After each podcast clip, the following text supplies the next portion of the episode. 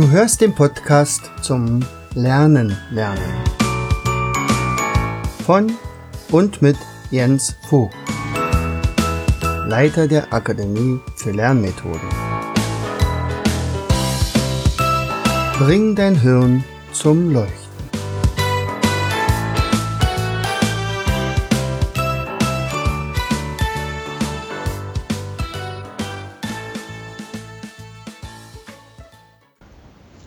Herzlich willkommen in Vogtis Podcast Show Bringe dein Hirn zum Leuchten. Hier dreht sich alles rund ums gehirngerechte Lernen. Unser heutiges Thema Organisation des Lernens. Ja, äh, ich habe ja schon oft Kinder gecoacht. Ich habe unzählige Schüler unterrichtet und äh, besonders bei einem jungen Herrn, den ich mal betreut habe, fiel mir auf, dass er eigentlich total intelligent ist, dass er also auch äh, sehr fleißig war, aber vollkommen unorganisiert, könnte man noch sagen. Und äh, manchmal geht man einfach davon aus, Mensch, das müsste doch eigentlich jeder von sich aus kennen. Die lernen schon so lange und normalerweise äh, kriegt man das doch hin, äh, dort sich ein System zu erarbeiten, wie man nachher hervorragend lernen kann. Und dann ist mir aufgefallen, dass das eigentlich ganz wenige Schüler machen. Dass die also eigentlich nur sozusagen überlebensmäßig äh, lernen. Das heißt also, am Tag hat man vielleicht sechs bis acht Unterrichtsstunden. Da ist es klar, da ist es organisiert. Das ist organisiert mit 43, äh, 45 Minuten Stunden oder ein Doppelblock, also mit anderthalb Stunden mit den Pausen dazwischen. In den Pausen guckt man sich vielleicht nochmal das vom, für die nächste Stunde an und dann fährt man nach Hause und dann hat man noch ein bisschen Platz zum äh, Regenerieren und, und dann muss man schon wieder an die Hausaufgaben und so weiter. Äh, mehr oder weniger läuft aber alles planlos ab.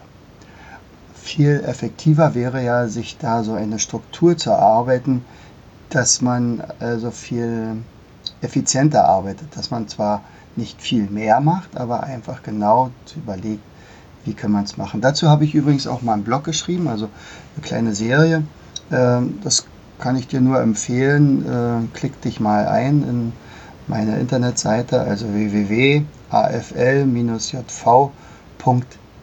oder Akademie für Lernmethoden.de mit Bindestrichen dazwischen.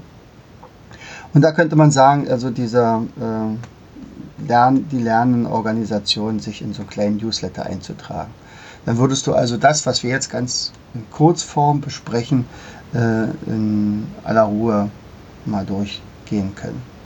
Also, womit sollte ein, ein, ein Schüler oder ein Lerner beginnen? Also natürlich als erstes mit einer Zielsetzung. Also Zielsetzung heißt, warum mache ich die ganze Geschichte? Äh, ich hatte ja mal als Interviewpartner die Steffi und äh, die sagte ja auch, in dem Moment, wo ich wusste, worum es geht, fiel mir das Lernen eigentlich leicht. Das heißt also als erstes, mit die Zielsetzung muss klar sein, was ist mein Hauptziel? Da fällt mir ein, ich hatte auch mal eine junge Studentin bei mir zum Coaching und die äh, fragte ich, ähm, du bist jetzt extra aus Hannover gekommen zu mir, ähm, warum möchtest du von mir gecoacht werden? Ich sagte, naja, weil ich bin zweimal durch die Prüfung gefallen und äh, die würde ich jetzt doch ganz gerne schaffen. Und sagt, okay, dann kannst du wieder nach Hause fahren, dann coache ich dich nicht. Sie war vollkommen verblüfft und gesagt, wie, Sie coachen mich nicht, ich bezahle auch dafür. Er sagt, ja, aber das ist kein Ziel. Naja, gut druckste sie dann rum. Also es ist schon die letzte Prüfung, die ich schaffen würde. Ich bin sonst durch keine Prüfung gefallen. Aber jetzt, das, das ist es nicht. Äh, es wert, dass ich dann jetzt die, die Segelstrecke sage, nee, nee, also ich würde schon diese letzte, diesen, diesen Schul, also diesen, den Studienabschluss schaffen. Aha, du möchtest also dein Studium schaffen. Ja, würde ich gerne. Ja, dann coache ich dich nicht. Warum möchtest du denn dein Studium schaffen? Mit großen Augen sagte sie dann plötzlich, er sagt, naja, ich hatte voriges Jahr ein, ein Praktikum gemacht in einem Betrieb Und da wurde ich eingesetzt und die waren auch total begeistert von mir, das, was ich schon alles kann. Und es wäre genau das, was ich später auch mal machen würde. Und äh, der einzige Grund, warum ich nicht gleich da geblieben ist, war halt, dass ich dieses Studium noch nicht geschafft hatte. Und dabei leuchteten ihre Augen. Und dann sagte er, ach so, du möchtest also unbedingt in so einem Bereich arbeiten, vielleicht sogar dort. Ja, unbedingt. Sagt, okay, jetzt können wir über ein Coaching reden. Denn du hast mir jetzt dein Ziel gesagt. Du hast mir jetzt gesagt, wofür du lernen möchtest. So, und dann ist es natürlich wichtig, also wenn man sich also so ein Ziel vor Augen geführt hat, das Hauptziel formuliert hat, auch wirklich aufgeschrieben hat, dann sollte man Teilziele festlegen. Und auch bei den Teilzielen sollte man darauf aufpassen oder darauf achten und sagt, okay, man sollte die konkret halten. Sie müssen abrechenbar sein, also von dann bis dann muss das und das geschafft werden. Sie sollten positiv formuliert sein, also ich habe das jetzt schon geschafft, so in der Art, äh, und mit einem Datum, Datum versehen sein. So, das ist eigentlich die erste Geschichte. Damit sollte es jedes Mal losgehen. Wenn man jetzt noch eine kleine Übung daraus machen möchte, dann sagt, okay, dann bauen wir uns mal so ein kleines Kopfkino und dann stellen wir uns doch schon mal vor, als hätten wir dieses Ziel bereits erreicht. Ja, also wir stellen uns jetzt vor, direkt wir in diesem Film drinne und wir werden gerade gefeiert, weil wir den Abschluss geschafft haben oder weil ich schon in dieser Firma arbeite. So, das ist die erste Sache. Äh, zum Organisation des Lernens gehört auch ein richtiger Arbeitsplatz. Also früher war es ja so, als ich noch DDR-Lehrer war, hm, da sind wir ja praktisch in jedes, jeden Haushalt gegangen unserer Schüler haben dann uns freundlich mit den Eltern unterhalten, haben so ein bisschen das Umfeld auch äh, kennengelernt, konnten auch ein bisschen darauf einwirken. Er sagt, gucken Sie mal hier, Ihr Sohn soll gut lernen in der Schule, aber eigentlich hat er gar keinen Platz zum Lernen. Sorgen Sie dafür oder könnten Sie nicht mal dafür sorgen, dass sein kleiner Bruder und seine kleine Schwester, während, wenn, während er lernt, dann vielleicht doch woanders spielen. Und so konnte man ein bisschen darauf Einfluss nehmen. Das ist heute nicht mehr so. Äh, deswegen sage ich es jetzt einfach für alle. Also, wie sollte ein effektiver, ein, ein guter, ein richtiger Arbeitsplatz aussehen? Also sicherlich hell, gut und durchlüftet. Vielleicht auch einmal kurz vorher schön durchlüften lassen, dann das Fenster meinetwegen schließen, wie auch immer. Das Wichtigste ist in der heutigen Zeit, äh, möglichst wenig Ablenkungen schaffen. Es darf also kein Handy daneben sein, das eventuell lauter SMS anzeigt oder es blinkt, weil bei Facebook gerade wieder was äh, gepostet wurde. Der Fernseher darf nicht laufen. Äh, Musik möglichst äh, aus sein, außer es ist ganz leise Musik, die tatsächlich äh, unterstützend ist. Äh, am Platz sollte Ordnung sein man könnte sich auch mal nachlesen, äh, das werde ich jetzt hier nicht ausweiten, aber auch mal gucken, wie der Schreibtisch, wie hoch der Schreibtisch ist, beziehungsweise die optimale Sitzhöhe. Da gibt es also Internetseiten, die kann man also nachlesen. Und auch ganz wichtig, um effektiv arbeiten zu können, die Materialien sollten möglichst griffbereit sein. So. Das sind ja Sachen, die richtet man einmal ein, da braucht man nicht also tausendmal das zu erläutern. Das ist einfach so. So, wenn ich jetzt aber an das Lernen gehen möchte, dann sollte man immer mit Fragen beginnen. Also mein Tipp, bevor ich mit Fragen beginne, fange ich immer mit dem Spidolino-Spiel an. Also ich gehe auf unsere Internetseite afl-jv.de, da gibt es den Button Spiele, dann klicke ich unter Spidolino an und spiele 5 Minuten Spidolino. Warum?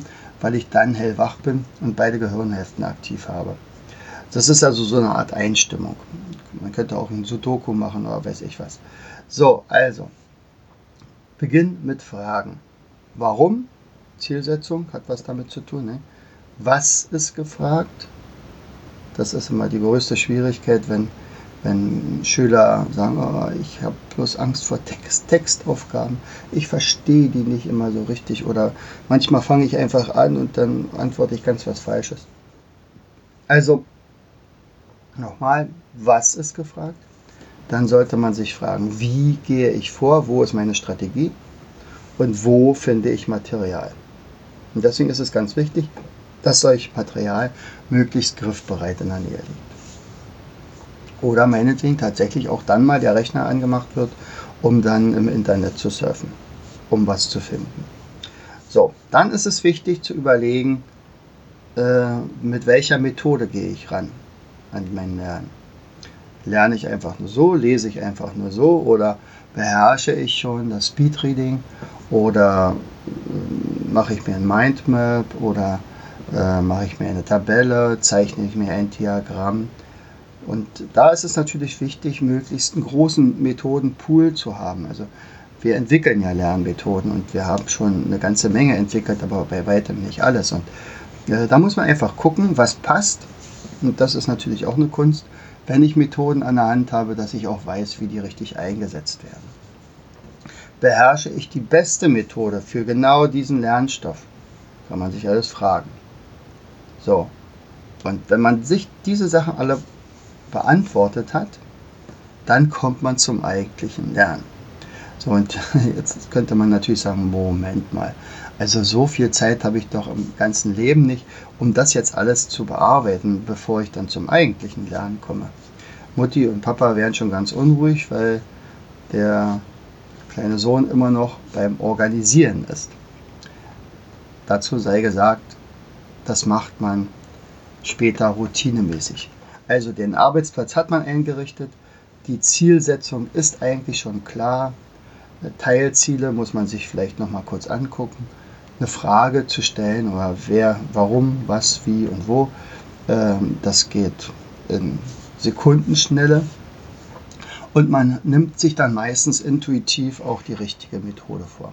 Und dann kommt es zum eigentlichen Lernen was ist jetzt hier zu beachten? Ja, also man sollte von vornherein erstmal davon ausgehen, dass man möglichst viele Sinne einsetzt.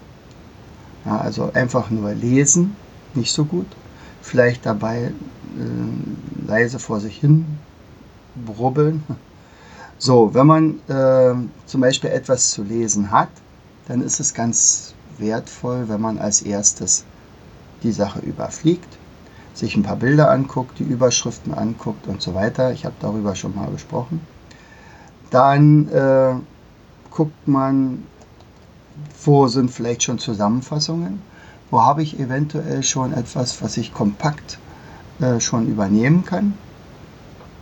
Dann äh, irgendwann, wenn ich dann also gelesen habe, erarbeitet habe, recherchiert habe, dann trage ich selbst nochmal zusammen. Also ich mache es fast immer mit einem Mindmap. Und das, da fahre ich wirklich sehr, sehr gut mit. Aber das ist natürlich von jedem Einzelnen äh, auch eine Sache, wie er damit klarkommt. Ähm, die Frage kommt immer wieder, Musik ja, Musik nein. Das ist typabhängig. Äh, manch einer ist ein bisschen akustischer Typ, der mag es, wenn so ein gewisser Rhythmus dabei ist. Aber Fakt ist, es dürfen keine Heavy Metal Film, äh, Musiken sein oder, oder laute Musik, die würden also praktisch unseren, unser Gehirn auf eine falsche Her also Herzfrequenz bringen, also eine falsche Frequenz bringen, viel zu hohe, hohe Herzzahlen und, und dann ist Lernen eigentlich gar nicht mehr möglich. Wer die Möglichkeit hat, also Möglichkeit hat man ja eigentlich immer, sollte mit Textmarkern arbeiten, Farben also einsetzen, ganz wichtig. So, und dann fehlen eigentlich nur noch zwei Sachen. Und zwar einer, wenn ich das also nur gelernt habe und zusammengetragen habe, dann ist die Frage, wo lege ich es ab? Also ich kenne natürlich auch eine Menge Schüler, die einen Blog haben und darin alles schreiben. Und eine lose Blattsammlung äh, irgendwann mal in die Ecke hauen und zum Schluss dann eigentlich gar kein System drin haben. Da ist es dann schon besser, wenn man also dann eine Sammelmappe hat, äh, Man kann also natürlich keine 20 Ordner mit in die Schule nehmen, aber zu Hause sollten vielleicht ein paar Ordner stehen, und zwar der Ordner für Bio, der Ordner für Chemie, der Ordner für Physik, der für Erdkunde und so weiter. In jedem Fall ist ein Hefter, also wo man etwas einheften kann, angesagt. Ähm, sicherlich hast du schon mal was von dem Karteikasten gehört. Also da gibt es ein kleine Kärtchen, die man also nach einem bestimmten System äh, von der Wochenabteilung äh, in die Monatsabteilung schicken kann und so weiter. Da äh, recherchieren wir ein bisschen im Internet. Man kann eine Sammellape sich anlegen. Ähm, das allerbeste wäre natürlich parallel dazu ein neuronales Ablagesystem zu haben. Ich habe davon schon mal gesprochen. Also, dass man praktisch schon im Kopf alles ablegt, also den Bio-Ordner und den Bio, äh, den, den Chemie-Ordner und den Erdkunde-Ordner und den Geschichtsordner, nicht? Und dazu bräuchte man also diese Almut-Karten und Mindmaps, die man dazu angefertigt hat und die dann dort verankert werden. Und als letztes sollte man sich einfach nur noch mal überlegen, äh, wann wiederhole ich es. Äh, bei dem Karteikasten ist es eigentlich vorgegeben, wenn eine Woche rum ist, guckt man sich alles nochmal durch. Alles, was ich dann noch weiß, geht in die Monatskiste rein. Ähm, wir haben es ein bisschen einfacher gemacht, weil wir gemerkt haben, mit ähm, A4-Blättern und anderen Formaten ist das mit dem Karteikasten nicht mehr möglich. Also haben wir einen Wiederholungsstempel entwickelt. Der ist ganz einfach aufgebaut. Man hat also drei Spalten. Auf der ersten Spalte steht eigentlich nur die, die Anzahl der Wiederholung also erste, zweite bis sechste Wiederholung. In der zweiten, also Mittelspalte, hat man dann das Datum gleich schon beim Lernen eingetragen. Also zum Beispiel, ähm, zum Beispiel das Datum des Eintrags, also sagen wir mal der zweite, dritte, äh, am ersten, dann am vierten, dritten muss man es wiederholen, am achten, dritten und äh, zum Schluss äh, am zweiten, dritten ein Jahr später. Und die dritte Spalte sind dann solche Häkchen, also wo man praktisch einen Check macht, hat man es wiederholt oder hat man es nicht wiederholt. So, bei diesem ganzen Wiederholungsmanagement sollte natürlich mit einfließen, habe ich bestimmte Termine, also äh, ja, Prüfungstermine zum Beispiel oder Leistungskontrollen. Wie sieht der Zwischenstand aus? Ähm, das muss man natürlich haben, also Fixpunkte werden dort gesetzt. Dazu braucht man den Kalender. Und dann als letzter Tipp vielleicht dazu, sollte man immer sich den Zeitbedarf auch einschätzen. Und wenn man also sowas einschätzt, dann bitte 30% Puffer lassen. Warum? Es kommt immer was dazwischen. Manche Stoffe werden nicht so leicht gelernt wie andere. Und wenn man aber von vornherein schon mal geplant hat, dass man also so und so lange Zeit hat, und dann noch 30 Prozent mehr, dann fährt man eigentlich immer recht gut. Und wenn man das Ganze also wirklich mal auf einem Blatt haben will, dann, dann kannst du einfach mal gucken unter www.mindmaps-shop.de äh, unter Mindmaps und dann unter Lernen lernen oder das Thema ist dann Lernen lernen und dann guckst du unter Lernorganisation und hast du das komplette als Übersicht nochmal da.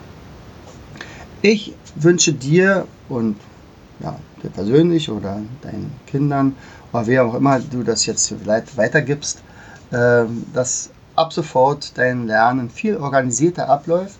Äh, du wirst merken, zu Anfang muss man ein bisschen mehr investieren an Zeit, aber das wird dann irgendwann mal Routine und später äh, kann man eigentlich sehr, sehr effektiv lernen. In diesem Sinne, herzlichst dein Jens. Du hörtest den Podcast Das Lernen lernen. Bring dein Hirn zum Leuchten von und mit Jens Vogt, Leiter der Akademie für Lernmethoden. Ich möchte dir heute als mein Podcast-Hörer etwas Besonderes schenken. Du erhältst meinen kostenlosen 8 Lektionen Online-Kurs, wie du in der Hälfte der Zeit ab sofort doppelt so viel lernen kannst. Schicke einfach dazu eine SMS mit Lernen, Leerzeichen, deine E-Mail-Adresse an die 71117. Kommst du nicht aus Deutschland, wähle die 0049 17 86 66 21 11. Gern lade ich dich ein, uns auf unserer Internetseite zu besuchen. Klicke einfach auf www.afl-jv.de. Bis zum nächsten Mal. Herzlichst, dein Jens Vogt.